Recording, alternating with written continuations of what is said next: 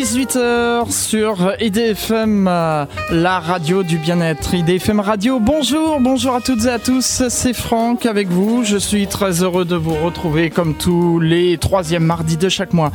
18h, 19h, c'est le nouvel horaire, vous savez, de l'émission Entre chiens loups, rubrique À toi les étoiles, une émission consacrée à l'astronomie et à l'astronautique. Une émission qui a une marraine et qui est Daniel Brio, astronome à l'Observatoire de Paris, ainsi qu'un parrain, Jean-François Pellerin, journaliste scientifique. Et ils se joignent à moi pour vous souhaiter la bienvenue pour cette 199e émission d'Atoile les étoiles. Ce sera la 200e le mois prochain et euh, je vous réserve des surprises pour cela et je vous en parlerai plus en détail en fin d'émission. Pour l'heure, eh bien, nous allons démarrer tout de suite cette émission avec euh, une émission qui a pour thème Ingenuity, un hélicoptère sur Mars. Et pour en parler avec nous, je reçois Charles Frankel, planétologue et auteur scientifique. Euh, Charles Frankel, bonjour. Bonjour Franck. Merci d'avoir répondu présent pour participer à cette émission à, toi les étoiles. On va parler donc de cet hélicoptère sur Mars. Ça s'est passé dans le premier trimestre de l'année 2021 hein. et j'avais dit aux auditeurs, je prévois une émission, mais on va laisser tout d'abord l'hélicoptère travailler un peu sur Mars pour avoir bah, de la matière et, de pouvoir en parler. Alors Charles Frankel, avant de parler de cet hélicoptère, on va tout d'abord parler de la mission. Comment tout a démarré, Charles Frankel? Eh ben, c'est dans la continuité du programme euh, américain d'exploration robotique de Mars. Euh, vous savez que ça fait de nombreuses années que, depuis les années même 65, que les Américains envoient des sondes euh, contourner Mars puis se poser. Euh, Persévérance qui s'est posée cette année, le 18 février, et donc euh, le digne héritier de, toute cette série de sondes, c'est un robot automobile, c'est un gros robot il fait plus d'une tonne. C'est vraiment c'est la plus grosse charge utile déposée sur Mars et qui fait suite euh, à son on va dire à son jumeau Curiosity qui l'a précédé il y a une douzaine d'années et qui fonctionne encore dans un autre cratère de la planète. Donc on a en ce moment deux robots. Euh, je peux même dire euh, oui c'est deux robots qui qui fonctionnent de concert. et persévérance, bon, bah, ça fait depuis le 18 février, hein, on commence, ça commence à faire, mais euh, on lui prédit de nombreuses années. Les Américains, évidemment, sont euh, discrets, humbles au départ. Ils disent, euh, voilà, il va fonctionner plusieurs mois, mais on sait très bien qu'il est prévu pour fonctionner plusieurs années. Oui, parce qu'il marche euh, sur euh, batterie ou, euh, panneau solaire Oui, alors celui-ci, heureusement, ne dépend pas de, de panneaux solaires. Il fonctionne en fait avec une petite charge radioactive dans, ses viscères dans, sa boîte qui lui fournit donc d'une chaleur qui est transformée en électricité. Donc grâce à ça, il ne dépend pas de des tempêtes de poussière et de toutes les choses euh, qui pourraient effectivement le retarder ou, ou, ou couler sa mission. Alors lorsque Persévérance a atterri sur Mars, il avait un passager avec lui et c'était une première. Alors voilà, et c'était une première un peu euh, ajoutée euh, un petit peu en fin de mission. Ça, ça arrive que les ingénieurs euh, aient une idée et disent allez, on va ajouter un truc et Bon, c'était un hélicoptère, un petit hélicoptère de, de 2 kilos. Alors vous dites, bon, bah 2 kilos, c'est pas très lourd, allez, pourquoi pas. Oui, mais enfin, ça complique tout, parce que vous rajoutez une chose à la dernière minute, il faut une interface euh, électronique, euh, etc. Et vous prenez toujours le risque de mettre en péril une grosse mission chère et complexe avec un ajout de dernière minute. Donc en fait, le directeur de, de, de mission de, de, la grosse sonde Persévérance n'était pas très très chaud au départ pour avoir un passager clandestin à bord. Mais euh, bon, il a finalement dit oui. Alors, ce, ce, passager clandestin, il est américain, il est européen, il est quoi euh, Alors, il est américain. Il est américain comme la sonde principale Persévérance, laquelle a quand même des instruments euh, principaux scientifiques français, comme la caméra laser euh, développé sur la mission précédente euh, qui fonctionne très très bien pour étudier les roches à distance. Donc l'ensemble, on va dire, est principalement euh, américain. bien que piloté de temps en temps par les Français, puisque les Français ont donc quand même un instrument important à bord, ils peuvent une pendant un temps de mission tous les mois le piloter depuis le centre de Toulouse, l'appareil principal. Le petit hélicoptère, lui, totalement américain, ça c'est donc euh, un ajout, euh, il ne fait que 2 kg, hein, comme, comme je l'ai dit, donc c'est il fait la taille, alors pour vous le représenter, euh, 2 kg, euh, il fait le diamètre environ d'une assiette, quoi.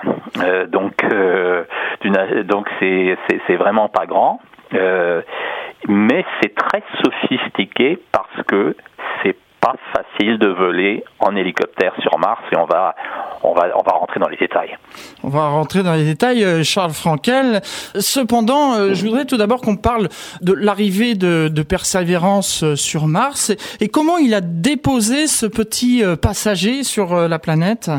Alors, il, il, il, le tenait replié sous son ventre bien calé, avec les pales repliées de l'hélico. Euh, donc le, cette sonde principale de une tonne se pose d'ailleurs de façon assez euh, rocambolesque. Elle est, il y, a, une plateforme qui descend avec des rétrofusées euh, jusqu'à quelques dizaines de mètres du sol et ensuite fait descendre tout l'appareil sur des fils comme une marionnette jusqu'à ce que les roues touchent le sol. Ensuite, les, les câbles sont coupés. Euh, la, la, plateforme volante va s'écraser un peu plus loin. Euh, tout ça pour, pour voilà, c'est une, une, formule complexe qui marche très bien. Les Américains l'avaient déjà utilisé d'ailleurs donc pour la, la, la, sonde précédente. En effet, oui. Voilà. Alors donc une fois ce gros engin au sol, avec sur ses six roues, euh, il a sous son ventre euh, le petit euh, hélicoptère replié. Alors, il a pour première mission d'aller chercher un terrain plat pour pondre, si vous voulez, son hélico pour le déposer au sol. Et le, donc, il, il le descend sur le sol, sous son ventre, sur, sur un endroit plat. Alors il se trouve qu'il y a une grande hauteur de garde de, des, roues du, gros robot, euh, donc la, la, le, le, petit hélico qui fait que quelques dizaines de centimètres de haut tout, tout, tout, tout, déplié, il tient sous le ventre sans, sans problème. Ensuite, le, le, le, le rover n'a qu'à reculer euh, sans l'écraser euh, pour qu'il soit libre. Et c'est ce qui, ce qui a été fait dans les premières semaines. Euh, ça prend du temps. Euh, quand une sonde arrive, euh, on n'est pas pressé, on teste tout, on fait les choses lentement. On sait que la sonde devrait durer plusieurs années, donc on se précipite pas. Et c'est ce qui a été fait dans les les premiers les, les premiers mois. Le, en à peu près deux mois de temps pour déployer tout ça, pour tester le gros robot, pour tester les circuits électriques, etc., du petit hélico, et ça nous a amené tranquillement à son premier vol le 19 avril. Donc euh, euh, deux mois après son atterrissage, le 18 février. Et c'est exactement, euh, vous avez apporté une réponse donc à les premières questions qui arrivent sur Internet. On me demandait pourquoi c'est si long. Oui, il faut savoir quand même que sur Terre, quand on fait une bêtise, bon, on peut se déplacer, on peut aller voir sur place. En revanche, sur Mars, il n'y a pas, euh, il n'y a pas de Martiens. Euh, donc, euh, une erreur peut être fatale. Donc, il faut vraiment, vraiment prendre son temps. Tout à fait. On, on fait des petites choses, on analyse les, les résultats. Euh, ça prend du temps, les chercheurs à terre. Ensuite, le lendemain, on a la réponse de ce qu'on va faire le jour suivant, et, et ainsi de suite. Avec la difficulté supplémentaire, bien sûr, que c'est pas et c'est pas en direct.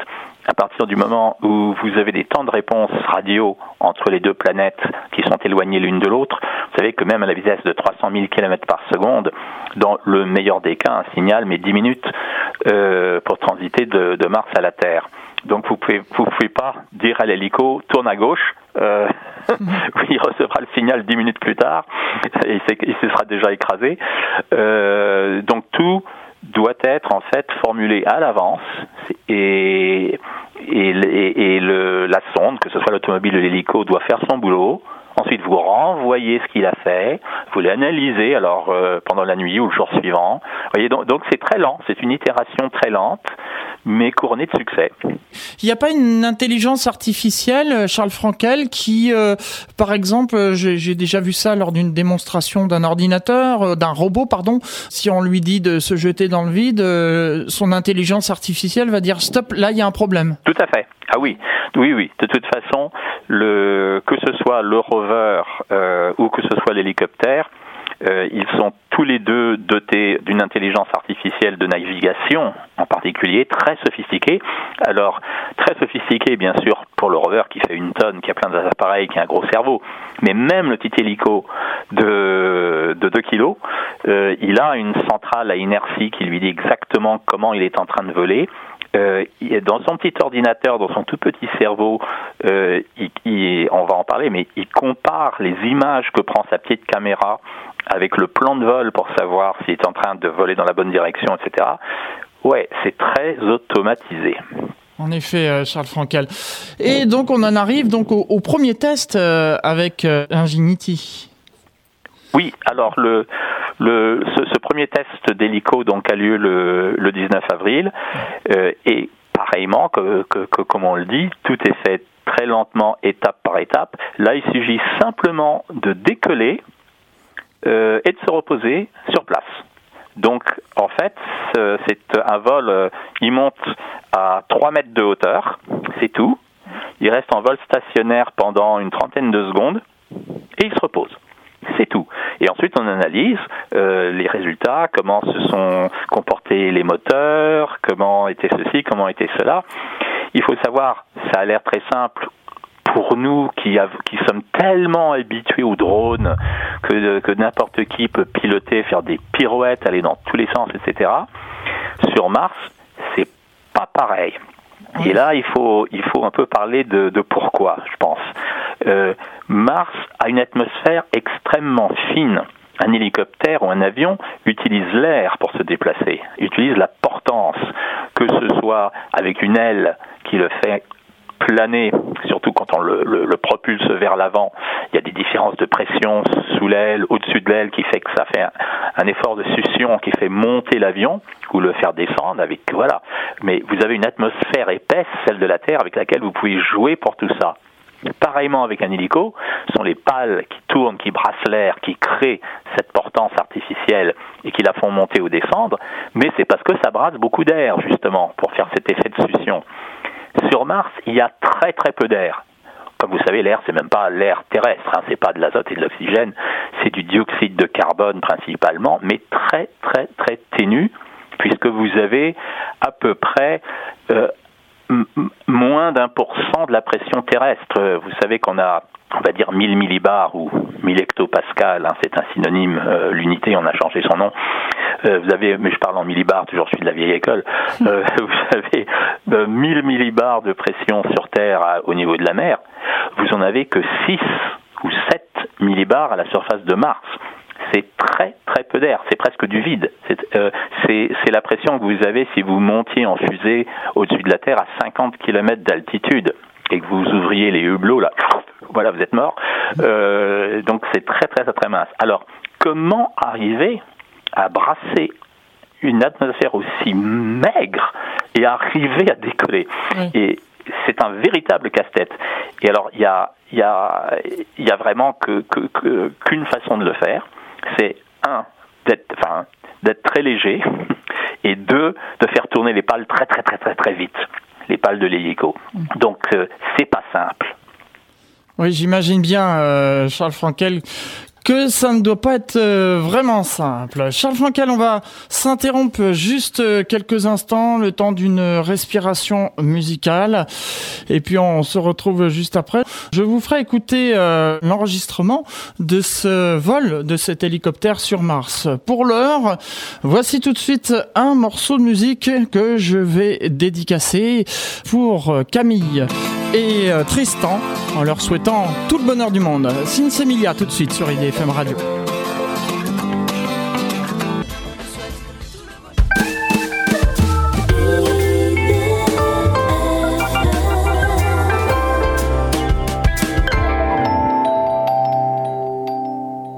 IDFM 98, la radio du bien-être. C'est l'émission Entre chiens lourds, rubrique à toi les étoiles, euh, comme tous les troisièmes mardis de chaque mois. 17h, non, c'est l'ancien horaire, 17h15, 18h. Maintenant, c'est 18h, 19h, 15 minutes de plus pour parler d'astronomie. Charles Frankel est mon invité aujourd'hui. Il est euh, planétologue et euh, auteur scientifique. Nous parlons d'Ingenuity, l'hélicoptère sur Mars euh, Charles Frankel en a parlé donc de son premier vol, et puis euh, il a été suivi d'autres vols aussi également. Ah oui, oui, heureusement. C'était le euh, voilà, les Américains, comme ils avaient tout leur temps dans la mise au point, dans, dans, le début de la mission de leur gros revers, ils ont commencé par la technique, c'est-à-dire d'abord s'occuper de l'hélico avant même de faire bouger euh, le gros rover pour aller explorer le cratère dans lequel il s'est posé, euh, on se consacre d'abord à l'hélico. Alors l'idée, c'était de s'y consacrer pendant à peu près euh, un mois, un peu moins d'un mois, et puis euh, ensuite, on passerait au, au, programme principal qui est de faire rouler le, le, le rover et d'aller euh, échantillonner euh, les roches martiennes, etc. Donc après le premier petit vol en stationnaire de notre sonde, alors j'ai oublié de vous préciser une chose, c'est que bon, il faut que le, le rotor tourne très très très très vite pour faire décoller cet engin très léger. on est quand même un petit peu avantagé je dis, le gros inconvénient, c'est que l'atmosphère est très fine. Le tout petit avantage, quand même, c'est que la pesanteur martienne est plus faible. On pèse moins sur Mars, donc euh, euh, on, pèse que 38% de son poids sur la Terre. Donc euh, voilà, ça c'était quand même le petit avantage. Mais enfin, on peut pas soulever grand-chose quand même, le, le, petit, le petit appareil. C'est notre hélicoptère.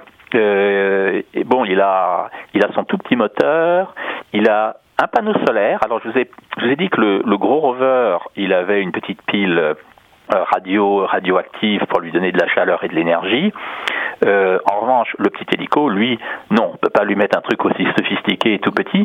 Donc euh, lui, il a des panneaux. Lui, il a des tout petits panneaux solaires sur euh, sur la surface de sa boîte, euh, même au-dessus, pardon, au-dessus des rotors. Et, euh, et c'est ça qui lui donne son énergie. Donc ça doit être rechargé pendant la journée. Et puis, euh, il a que, euh, oulala, il n'a pas grand-chose. Hein. Il a 36 watts-heure quand il se recharge, euh, dont, dont la majeure partie de cette énergie est utilisée pour le chauffer, parce qu'il fait froid sur Mars. Il ne faut pas qu'il gèle. Euh, que, et, et, donc, il a que, il lui reste pour une journée, il peut faire un vol que de quelques dizaines de secondes. Et c'est tout. Et ensuite, il a plus d'énergie. Donc, vous voyez que c'est un hélico qui, vole pas longtemps. Donc, la première fois, je vous avais dit, il a, volé une trentaine de secondes. Euh, à peu près pareil, le second vol, trois jours plus tard, cette fois-ci, il monte de 3 mètres, et puis il se déplace horizontalement de 2 mètres, et il revient. Ouh là là Quel exploit Comme je vous disais, c'est lent, on y va pas par pas. Mais alors le troisième vol, dès le 25 avril, c'est-à-dire encore trois jours plus tard, ça fait qu'une semaine qu'on est en train de tester cet hélico, euh, là carrément, euh, il va monter jusqu'à 5 mètres d'altitude et il va aller en vol, en vol horizontal, il va faire 50 mètres dans un sens et ensuite revenir à son point de départ dans l'autre sens. Il fait un aller-retour linéaire, pof, pof, donc il aura fait 100 mètres aller-retour à 5 mètres d'altitude. Ouf. Donc voilà ces trois premiers vols. Mais ça va s'améliorer puisque dès le dès le quatrième vol, cinq jours plus tard, donc vous voyez ça ça ça, ça y va, euh, il va voler deux minutes. Alors là, c'est plus 30 secondes, c'est deux minutes. Donc c'est à peu près sa capacité maximum de, de vol. Euh, et il va faire il va non, il va pas aller à 50 mètres, ce coup-ci il va aller à 133 mètres de distance et revenir toujours en aller-retour en ligne droite. Donc il fait 266 mètres aller-retour.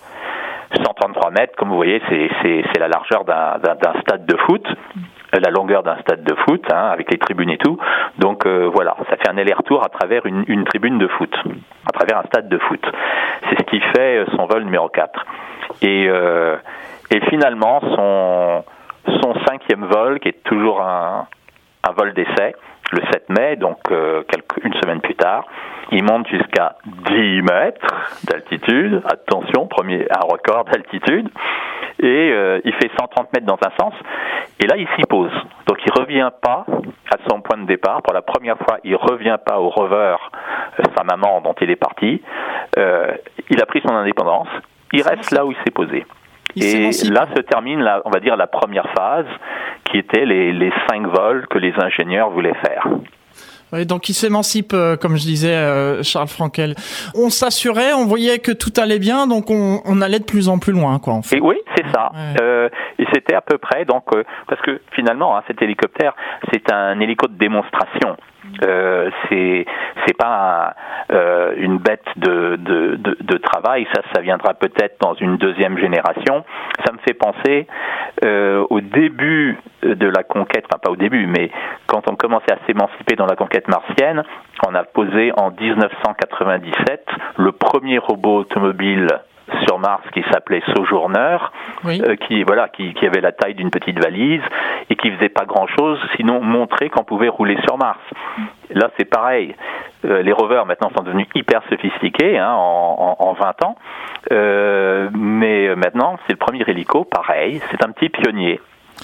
Charles Franca, je vous propose qu'on écoute un peu le, le, bruit, puisque Persévérance a enregistré le bruit de cet hélicoptère que l'on peut entendre là. Donc on entend un, un ronflement en fait, hein, euh, Charles Frankel. Oui, et c'est une performance parce que euh, l'atmosphère de Mars est tellement fine que le bruit est très faible.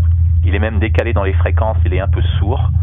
Euh, et euh, voilà, parce que quand vous n'avez pas beaucoup de, de molécules d'air, ben les, les, le, le, bruit se propage très très peu, parce que ça se propage par choc de molécule à molécule jusqu'à votre oreille. Donc jusqu'au micro, on écoute.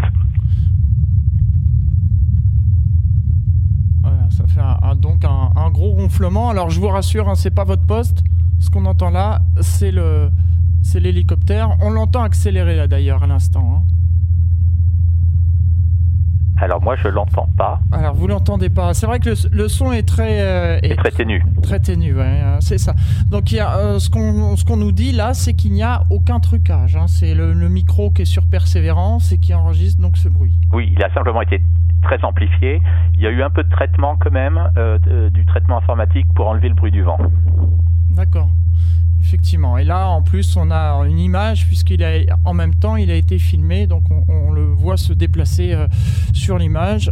Et, et, vous pouvez trouver euh, ce son et ces images sur Internet euh, notamment. Voilà, Charles Frankel. Donc on continue euh, par oui, rapport. Parce que c'est pas fini les oui, vols. Bien sûr parce que c'est pas fini. Là, c'était ce que la NASA voulait faire. Et puis, comme d'habitude, il y a du rab. Quand ça marche bien, ils disent OK, on a fait le programme euh, minimum, ce qu'on voulait faire. Et maintenant, bah pourquoi pas en faire plus? Alors bon, ils, ils, sont un petit peu pris entre deux chaises parce que euh, dans le programme, il faut également qu'ils s'occupent maintenant de faire rouler le gros rover, qui, qui, qui maintenant est la vedette et, et le bon l'hélicoptère, euh, c'est en complément, c'est le c'est la cerise sur le gâteau, on l'utilise encore un petit peu. Et donc on va les utiliser maintenant ensemble. Maintenant que l'hélico il marche, euh, sa fonction comme ça sera le cas pour d'autres générations d'hélicoptères qui suivront dans les années à venir, ça sera d'assister le rover ou les astronautes, quand il y en aura, au sol, de, de là carrément d'agir comme un drone de reconnaissance. Et, euh, et pour le moment, dans ce premier petit hélicoptère, il a que une petite caméra. En fait, il en a deux.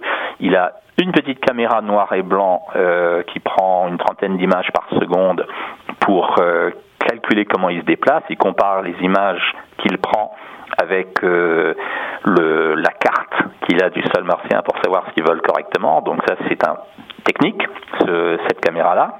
Euh, et puis, il a une caméra couleur. Alors là, pour prendre des belles photos qui pourront servir aux géologues, qui pourront servir aux planificateurs de, la route que doit suivre le rover au sol. C'est quand même des belles photos de 13 mégapixels euh, la photo. Euh, mais euh, c'est pas facile d'ailleurs. Le, vol numéro 6 qui, qui le 22 mai, qui est un peu le, le premier vol de, de, la, de la mission euh, donc euh, de surplus là de, de Rab, c'est presque il y a presque un accident. Ah. Euh, la, la petite caméra noir et blanc, elle a un bug à un moment donné. Il y a une photo qu'elle ne transmet pas au cerveau de l'hélico. Et, donc du coup, il y a un décalage. Toutes les photos dans la tête, de, dans le cerveau de, de l'hélico, toutes les photos sont décalées d'une photo. Donc il comprend plus où il vole et il a failli se cracher. Euh, donc ça, c'est le vol numéro 6. C'était limite. Euh, donc ensuite, on a pris le temps de voir ce qui n'allait pas.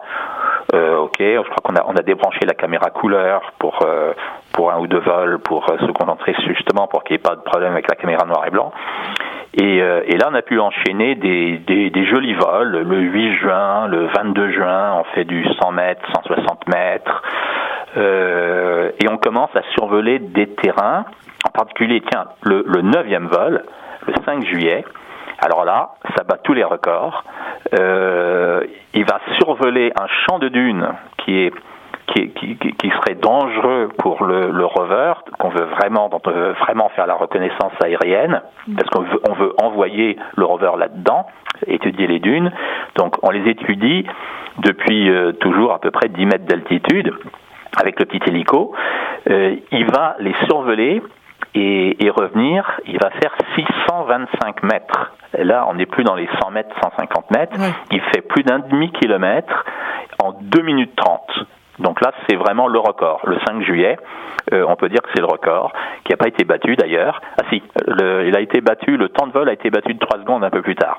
Mais sinon, vous en êtes donc 166 secondes, vous en êtes 2 minutes 30 de vol. C'est vraiment le plus qu'on peut tirer de sa batterie euh, chargée par panneau solaire. Euh, et il va euh, filmer les ondulations sableuses. Euh, il va recommencer le 24 juillet, le 5 août et le, le 16 août. Il va à nouveau aller au-dessus des dunes. À nouveau, il va faire 2 minutes et demie. Là, c'est le record, c'est 169 secondes. Donc là, on fait du 2 minutes 39, si je ne m'abuse. 2 minutes 49 secondes, pardon. et il fait 450 mètres. Et grâce à ces photos qu'il a prises de reconnaissance, euh, le mois suivant, le rover va pouvoir entrer dans les dunes, savoir exactement où il va et quoi éviter, et le rover va pouvoir rouler 175 mètres en une seule journée. Donc, euh, euh, et dans, dans généralement, un rover sur Mars, il fait 100 mètres ou, ou moins dans une journée en automatique parce qu'il ne sait pas très bien où il va. Mm. Euh, là, 175 mètres. Donc, c'est un joli exemple de comment l'hélicoptère a été un complément du rover au sol et on espère de plus en plus à l'avenir euh, d'avoir comme ça un, un drone martien nous aider dans nos déplacements au sol. Il faut quand même rappeler que sur d'autres robots, il y a eu des ensablements. Hein. Ah, complètement. Oui, oui. Euh, tout à fait. Donc oui, ça c'était risqué. Envoyer un rover surtout en, début de en début de mission dans les dunes, moi je serais j'aurais pas été très chaud. Hein. Oui, oui, en effet, euh, Charles Frankel. On en arrive euh, donc à, cette fin d'année 2021. Alors comme vous dites, je vous presse un petit peu parce que je sais que vous allez bientôt devoir nous quitter. Comme vous dites, encore aujourd'hui, eh bien, on, prolonge la mission de de cet hélicoptère tout à fait. Tout à fait. On a enchaîné euh, euh, un vol, euh, deux vols en septembre, un vol en octobre qui a été un petit peu retardé parce que bon, on a eu, on a eu des petits problèmes. Ensuite, il y a eu le fait qu'il y a eu une interruption parce que Mars, pendant ce temps-là d'ailleurs, parce que Mars passe derrière le Soleil par rapport à nous. donc les, les, les liaisons radio passent plus parce que ne serait-ce que le champ magnétique du Soleil euh, déforme les, ondes radio et tout, donc euh, on est mal pendant plusieurs, euh, pendant presque un mois. Et puis, et puis finalement, le dernier vol a eu lieu il y a que 10 jours, le 6 novembre, le vol numéro 15. Là aussi, très beau vol, 12 mètres d'altitude, donc record d'altitude égalé, 407 mètres parcourus, donc pareil, là on est, c'est le troisième vol le plus long de l'hélicoptère, là en 15 vols. Euh, et donc la mission maintenant, euh, on est content, il a fait son boulot. Euh, on va le renvoyer à son site d'où il est parti. Quand il a été déposé par le rover il y a en début de mission dans ce, petit côté plat qui, va être un peu son, son aéroport on va le parquer là. Donc on va le parquer là. Il, servira sans doute encore. Et pour le moment on le renvoie là-bas. Parce que c'est là-bas également que va retourner notre rover, notre rover il a exploré les dunes de sable vers le sud. une fois qu'il aura terminé, il va faire marche arrière, il va revenir à son point de départ où il s'est posé en février. Et ensuite, il ira, si je ne m'abuse, il part vers le nord. Euh, donc, euh, ben, on envoie le petit hélico le précéder euh, et l'attendre euh, gentiment sur son sur son terrain. Pour faire un, récapitulatif, en 15 vols, il a parcouru au total cet hélico 3 km, presque 3 km et demi. Il a fait 3300 mètres de vol horizontal. Il a volé au total 27 minutes. Donc euh, c'est pas mal, hein, vraiment pour euh, pour une première tentative, euh, c'est super. En gros, Charles Frankel, il va revenir sur son point de départ et puis il va être parqué en attendant persévérance et puis voir par la suite ce qu'on va faire avec lui. En fait. C'est ça, c'est ça. Pour le moment, j'ai pas de détails sur sur ce qu'on fera avec lui. Alors il le repose là où il a atterri, c'est un peu presque au musée, on va dire. Je pense que les, les, les Américains ont, ça en tête. Euh, voilà, pour le, le, jour où de futurs astronautes ou touristes visiteront la planète Mars, ils viendront voir ce petit hélicoptère. Il y aura peut-être un cordon rouge tout autour, euh, du popcorn, je sais pas, et, et on pourra le voir sur son petit terrain d'atterrissage. Il y a quand même, d'ailleurs pompeusement, les Américains ont appelé euh, le petit mètre carré euh, d'où il a décollé en premier Wright Brothers Field c'est-à-dire le champ de décollage des frères Wright euh, en hommage à ce qu'ils pensaient être le premier vol d'un avion. Comme vous savez, à mon avis, ce sont les Français qui ont volé les premiers. Euh, le premier vol d'un avion. Charles Franca, je sais que vous avez des impératifs, donc euh, vous allez bientôt devoir nous quitter. Auparavant, quelques questions internet. Hein. Alors c'est vrai que j'ai pas lancé parce que normalement on garde ça plutôt en fin d'émission. J'ai omis de dire que vous deviez partir un petit peu plus tôt, mais pendant que vous étiez en train de discuter, euh, nous expliquer tout ça avec euh, passion, j'ai quelques questions qui sont arrivées quand même et on me demandait, Charles Frankel, c'est ces gens qui demandent ça, quelle hauteur maximum peut aller l'hélicoptère? Je crois qu'on est au maximum on voulait, c'est-à-dire 12 euh, mètres, c'est le, record pour le moment.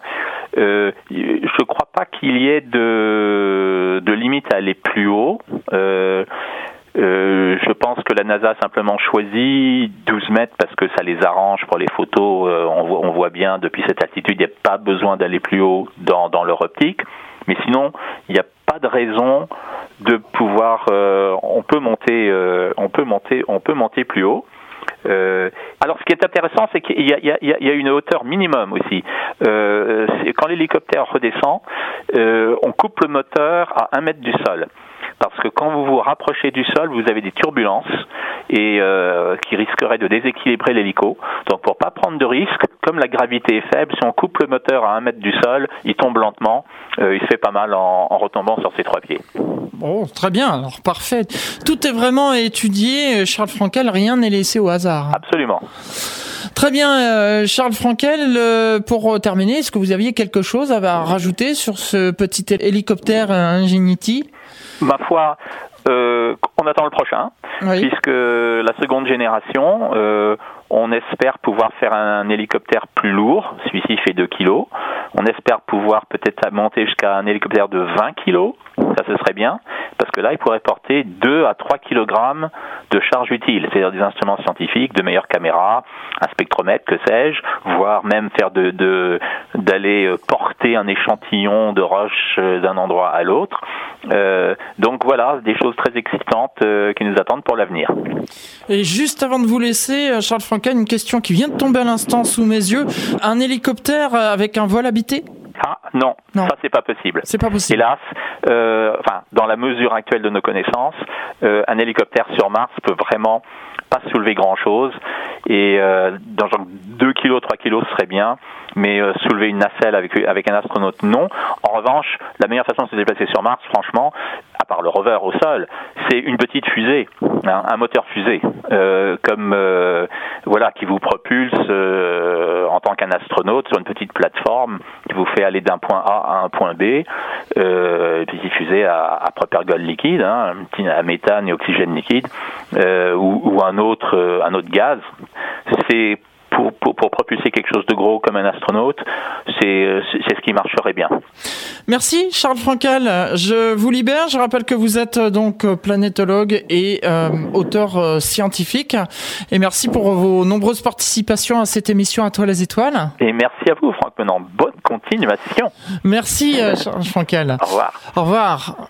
Quant à nous, eh bien, on va s'interrompre quelques instants, le temps d'écouter un petit peu de musique, et puis l'émission continue, hein, puisqu'on termine à 19h, vous le savez.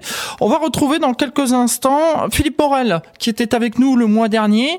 Nous avions parlé euh, notamment de Pierre Bourges. Eh bien, euh, s'il revient aujourd'hui dans cette émission, c'est parce qu'il va parler d'une comète très prometteuse. On va en savoir euh, plus dans un instant. Ce sera après The Weeknd avec Green euh, Light. C'est tout de suite sur euh, IDFM Radio.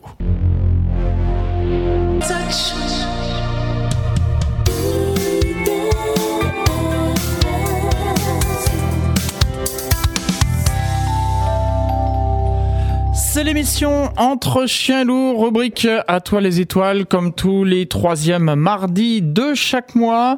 Nous avons parlé de Ingenuity, l'hélicoptère sur Mars, euh, juste avant cette pause musicale avec Charles Frankel, qui avait des impératifs et qui a donc dû nous quitter, mais qui est remplacé par Philippe Morel, qui était avec nous euh, le mois dernier. Déjà, il est président d'Astro Club de France. Philippe Morel, bonjour.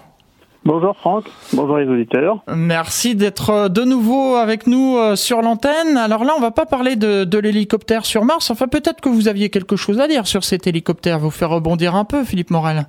Oh bah tout à fait, ça fait rêver. Ça fait d'autant plus rêver quand c'est expliqué par Charles Frankel, qui sait expliquer les choses de façon très simple et très accessible.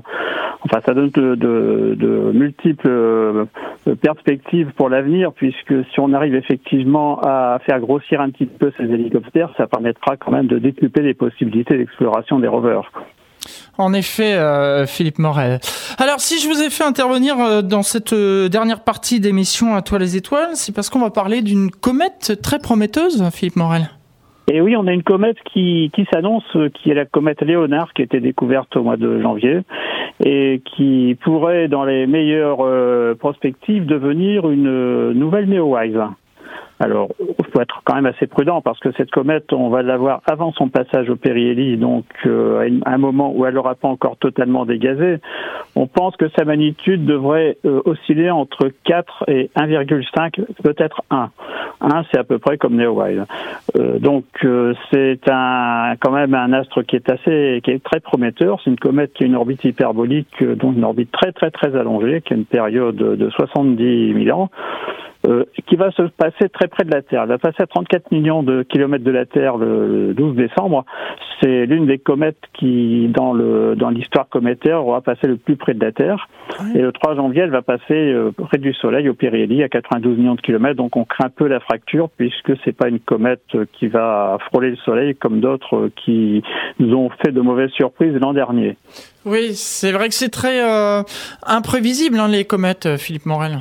Alors bah c'est imprévisible, mais là on, on, la suit et on est très nombreux à la suivre. Et pour l'instant, sa courbe d'éclat semble être un petit peu plus euh, euh favorable que celle prévue encore. Donc euh, peut-être que ça va changer, mais pour l'instant, on s'en va plutôt vers quelque chose de bien brillant que quelque chose de moins brillant.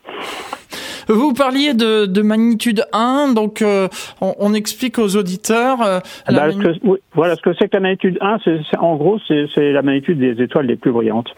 Bon, ceci vrai qu'une comète, c'est quelque chose qui est euh, qui n'est pas ponctuel. Hein. Une comète, c'est quelque, c'est un astre qui est une, en gros, si on résume, une boule de neige et de, et de poussière. Et cette, en s'approchant du Soleil, c'est, l'échauffement provoque l'allongement de deux queues, une queue de gaz due à la glace qui se sublime euh, quand elle est réchauffée par le soleil, et une queue de poussière qui est en général recourbée, puisque les poussières ont une certaine masse et que le vent solaire a un peu plus de mal à les pousser. Donc c'est un phénomène qui est très très beau à voir, et euh, cette comète, si elle atteint effectivement cette magnitude de 1, elle devrait être visible dans le crépuscule et dans l'aurore, surtout dans l'aurore d'ailleurs. Et donc à l'œil nu, euh, Philippe Morel Voilà, elle, va elle devrait être visible à l'œil nu si elle atteint cette, euh, cette magnitude. En, fin de nuit, donc il faut la, il faut la, la voir donc au petit matin, en fin de nuit astronomique, on va dire vers, euh, vers entre 5 heures et 7 heures le matin. Et pour les observateurs, elle va nous offrir un spectacle rare, puisque dans la nuit du 2 au 3 décembre, elle va occulter euh, un amas globulaire qui est euh, bien visible, qui est l'amas globulaire Messier 3. Alors ça, c'est un phénomène qui est rare, c'est qu'une comète spectaculaire, elle sera pas encore de magnitude 1, elle sera de magnitude 8,5 encore à peu près à l'époque, enfin peut-être même 8, puisqu'elle est actuellement de magnitude 8,5. Euh, donc euh, elle va passer devant cet amas globulaire qui est visible aux jumelles. Donc le spectacle sera visible aux jumelles, facile à photographier, et en deuxième partie de nuit toujours, euh, donc sur la nuit du 2 au 3 décembre. Par rapport au lever, à l'heure de lever de la comète, elle est à peu près stable vers jusqu'à la fin novembre, aux environs de 23 euh, heures en temps hiver, donc vers minuit. Donc elle se lève vers minuit, et donc il faut l'observer vers 5, euh, 5 heures, 6 heures du matin, où là elle est plus haut dans le ciel, alors que la nuit est encore noire. Et puis ensuite, elle va plonger très très rapidement euh, vers le vers l'horizon et elle va baisser très très vite donc dans les premiers jours de décembre, donc du 1er décembre jusqu'au 11 décembre, et c'est là qu'elle va prendre de l'éclat. Et ensuite, euh, juste après euh, son passage euh, donc au périhélie, elle sera peut-être un peu visible le soir si elle, si elle garde son éclat, mais ce sera très très difficile parce qu'elle sera à moins de 10 degrés de hauteur, donc dans le crépuscule. Vous voyez, il faudrait vraiment qu'elle soit très brillante pour que là soit, elle soit accessible. Mais pourquoi pas? En effet, Philippe Morel, mais si toutefois elle ne s'est pas disloquée, puisque vous aviez dit il y a quelques minutes qu'elle pourrait se disloquer non, j'ai dit justement qu'il y avait peu de risques qu'elle se disloque parce ah, qu'elle va passer à 92 millions de kilomètres du Soleil, donc c'est quand même une distance respectable. En effet, oui. Et j'imagine, euh, Philippe Morel, hein, puisque vous êtes euh, président d'Astro Club de France, à Charles Ferrenbach, le télescope, enfin plutôt l'observatoire, vous allez organiser des soirées d'observation? Oui, on organisera des, soirées d'observation qui vont dépendre de la météo à partir du début décembre et, de façon programmée euh, sur le week-end du 11-12 euh, décembre. On va tenir notre réunion annuelle d'imagerie astronomique qui est d'ailleurs ouverte à, tous. Hein. Et euh, on va bien sûr en profiter pour dans les nuits du 10 au 11, du 11 au 12 et du 12 au 13 pour pouvoir observer la comète en fin de nuit et plein d'autres choses avant. Il faut savoir qu'il y a une deuxième comète actuellement qui est bien visible. C'est la comète Euh, qui est un peu plus brillante que prévu, qu'on voit aux jumelles et qui est très très belle à photographier aussi, et d'autant plus que c'est une comète euh, qui a une signification importante puisqu'elle a été visitée il y a quelques années par la mission Rosetta. Et cette comète, c'est l'une des plus belles apparitions qui nous était offerte depuis qu'elle a été découverte. Exactement, euh, Philippe Morel. J'ai quelques questions qui commencent à arriver sur Internet et on me demandait euh, est-ce que ce passage de cette comète donnera lieu à, un essaim météoritique euh, exceptionnel? Bah non, parce que il faudrait que la Terre croise le, donc l'orbite de la comète, ce qui n'est pas vraiment le cas. Bon, ceci dit, elle peut très bien euh, euh dégazer des poussières, mais c'est pas une comète géante. Hein, euh, C'est-à-dire qu'elle va avoir un un dégazage et euh, un dépoussiérage, si on peut appeler ça comme ça, qui sera celui d'une comète normale. Ce qui fait qu'elle est qu'elle est visible, c'est qu'elle va passer près de la Terre, en fait. Mais il euh, faut pas s'attendre à ce que, euh, à la suite de ce passage-là, on ait un essaim, d'autant plus que les essaims de, de, de météorites dues à des comètes euh, sont sur des comètes périodiques qui font plusieurs passages. Or, elle, elle passe une fois tous les 70 000 ans, donc euh, c'est quand même les poussières ont le temps de se disperser dans l'intervalle. Hein. En effet, Philippe Morel. Et donc, pour expliquer, on a lors du passage des, des comètes, elle laisse de la poussière derrière elle, et c'est lorsque la Terre pénètre dans ces nuages de poussière que euh, donc on a ce qu'on appelle plus communément les étoiles filantes en fait. C'est ça, c'est ça des étoiles filantes. Il y a beaucoup d'étoiles filantes qui sont en fait euh, des étoiles filantes qui sont des résidus de poussière de passage d'anciennes comètes ou de comètes encore existantes. Hein. En effet. La comète de Halley a deux essaims de, de, poussière qui sont traversés tous les ans, et alors que la comète de Halley, donc on la connaît depuis quand même déjà fort longtemps, puisque euh, on en trouve des, des traces d'observation depuis plusieurs centaines d'années, voire plusieurs milliers d'années. Son dernier passage, c'était en 1986. Hein, c'est ça, c'était en 85-86, et le prochain, c'est en 2061-2062. Ça fait encore euh, du temps, euh, Philippe Morel. Qu'est-ce qu'on pourrait rajouter encore sur cette comète si bah, prometteuse? Il faut peut-être en profiter parce que c'est peut-être la dernière avant pas mal de temps puisqu'il faut savoir qu'entre euh, la comète Ouest en 1976 et la comète Yakutake en, 2000, euh, en 1996, on a été sevré de comètes spectaculaires, j'entends, pendant environ 20 ans. Donc euh, profitons-en. Là, on a une Neowise qui était très belle l'année dernière. Si celle-ci est à peu près aussi belle, il faut vraiment en profiter. Bon, c'est pas, ça arrive aussi que deux belles comètes arrivent à un an d'intervalle. Hein. En 1957, il y a eu deux belles comètes. En 1910 aussi, hein, parce qu'il y a la comète de Halley qui était très belle en 1910 et il y a la comète 1910A qui était au mois de janvier, qui a été très très belle. Et d'ailleurs, dans le souvenir des, des personnes qu'on a pu encore questionner il y a 20 ou 30 ans, il y avait une confusion souvent entre les deux comètes. Et euh, Philippe Morel, donc euh, on ne sait pas en fait si, euh, comme vous dites, l'année prochaine on aura une autre comète qui va être plus jolie ou voilà. Comment on les découvre en fait ces comètes? Bah, euh, actuellement, la quasi-totalité des comètes est découverte par les, télescopes automatisés qui font en fait de la recherche d'astéroïdes hein, dans le cadre de la protection euh, de l'espace périterrestre vis-à-vis d'un éventuel impact. Donc euh, la quasi-totalité des comètes sont découvertes comme ça, mais il y a encore des comètes qui sont découvertes par par des amateurs. Il y en a une donc qui a été découverte il n'y a pas très longtemps par deux Français, certes au Chili, mais c'est encore possible. C'est-à-dire que ces instruments-là euh, ont un peu de mal à aller euh, faire des détections près des objets brillants et dans certaines zones du ciel qui sont encore à la portée des amateurs. Mais il faut savoir qu'au 19e siècle et au début du 20e siècle, la quasi-totalité des comètes étaient découvertes par des amateurs parce que c'était un travail de très longue haleine et de, recherche patiente et euh, des amateurs se sont adonnés à ça et certains d'entre eux en ont découvert plusieurs dizaines. C'est-à-dire que si vous, Philippe Morel, vous découvrez une comète, elle s'appellera la, comète Morel. Ah bah, c'est ça, tout à fait. Très bien. Euh, oui. Une, comète peut avoir euh, trois, noms de découvreurs. Ce sont les trois premiers. Hein. On peut pas. Même si, alors, il y a une comète. Il y a, je crois en 1948 euh, qu'il y a eu tellement de découvreurs simultanés qu'elle n'a pas pris de nom parce qu'elle a été découverte pendant une éclipse totale de soleil. Donc là, il y avait plusieurs milliers d'observateurs. Donc on n'a pas pu savoir quels étaient les trois premiers. L'anecdote est amusante, euh, Philippe Morel.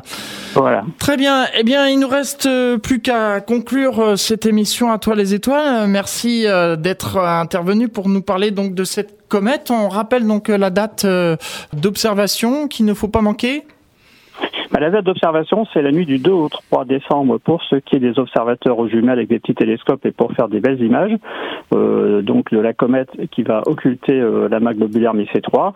Et ensuite, c'est en gros tous les matins euh, de, on va dire, du 1er décembre jusqu'à vers le 10-11 décembre, où là, elle va prendre de l'éclat et où elle sera de plus en plus facilement visible à l'œil nu et où là, il sera possible de faire des, même des photos avec des moyens très très simples. Alors n'hésitez pas à vous rapprocher auprès de, des clubs astronomie euh, auprès duquel vous habitez et puis euh, à, l'observatoire. Bah, par rapport à la visibilité, euh, j'ai mis sur la chaîne YouTube de l'observatoire une petite vidéo qui détaille toute la visibilité donc jusque la mi-décembre et qui vous donne tous les détails, la course apparente dans le ciel, etc., etc. Et sur le site de l'observatoire, il y a toutes les planches du diaporama que vous pouvez éditer pour avoir les cartes de, déplacement dans le ciel. Merci Philippe Morel pour votre participation dans cette émission à toi les étoiles. À très bientôt. À bientôt. Au revoir. Au revoir. Ainsi se termine cette émission à toi les étoiles. Nous avons parlé donc de cet hélicoptère sur Mars et vous avez entendu ce qu'a dit Charles Frankel. Hein, sa mission n'est pas terminée, donc on va le surveiller encore et, découvrir euh, toutes ces superbes découvertes qu'il fait. Et puis euh, évidemment aussi euh, cette comète qui est à surveiller peut-être qu'elle nous réservera des surprises, on ne sait pas. Dans un instant, vous allez retrouver la suite des programmes d'IDFM Radio et notamment Olia pour euh, son émission Happy Hour. Je le dis bien, oui, parce que moi et l'anglais, c'est deux. Hein. voilà, et puis euh, sinon, je vous rappelle que le mois prochain, c'est la 200e émission d'Atoile les étoiles. Et pour l'heure, pour fêter cela, eh bien, il y aura un astronaute et puis il y aura un musicien passionné d'astronomie. Eric Mouquet, vous connaissez peut-être, non? Allez, cherchez sur internet, je vous laisse chercher. Ils seront là pour euh, cette 200e émission d'Atoile les étoiles et puis euh, aussi la diffusion euh, des feuilletons qui devait être diffusé normalement en 2020. Les feuilletons radiophoniques qui vont vous raconter l'histoire d'Apollo 13 avec des voix d'enfants. Voilà tout le programme pour la semaine du 20 au 25 décembre. Et sinon, l'émission à toi les étoiles, ce sera le 21 décembre. Soyez bien au rendez-vous. Merci pour votre fidélité. Bonne soirée. Au revoir. Vous êtes commerçant, artisan, une association ou une entreprise et vous souhaitez vous faire connaître? IDFM Radio vous propose de créer et diffuser vos spots publicitaires sur ces ondes. Pour plus d'informations, contactez-nous par mail sur idfm.hotmail.com ou remplissez un formulaire de contact sur notre site idfm98.fr. IDFM, la radio du bien-être.